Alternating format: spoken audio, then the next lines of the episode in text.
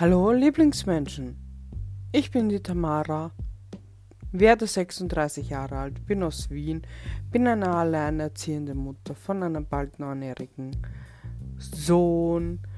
Seit ich aus der Schule bin, muss ich sagen, lese ich sehr, sehr gerne, also viel lieber als in der Schule. Und das will ich euch auch bei meinem Podcast vermitteln, indem ich äh, euch die Bücher vorstelle, die was ich gelesen habe, wie ich sie finde, ob sie gut waren, ob sie mich begeistert haben. Alles, was mich in diesen Büchern bewegt hat, das findest du hier. Auf meinem anderen Podcast, Mich ist Gedankenflut, erfährst du noch gute Sachen, schlechte Sachen, alles, was mich ausmacht oder auch nicht. Baba!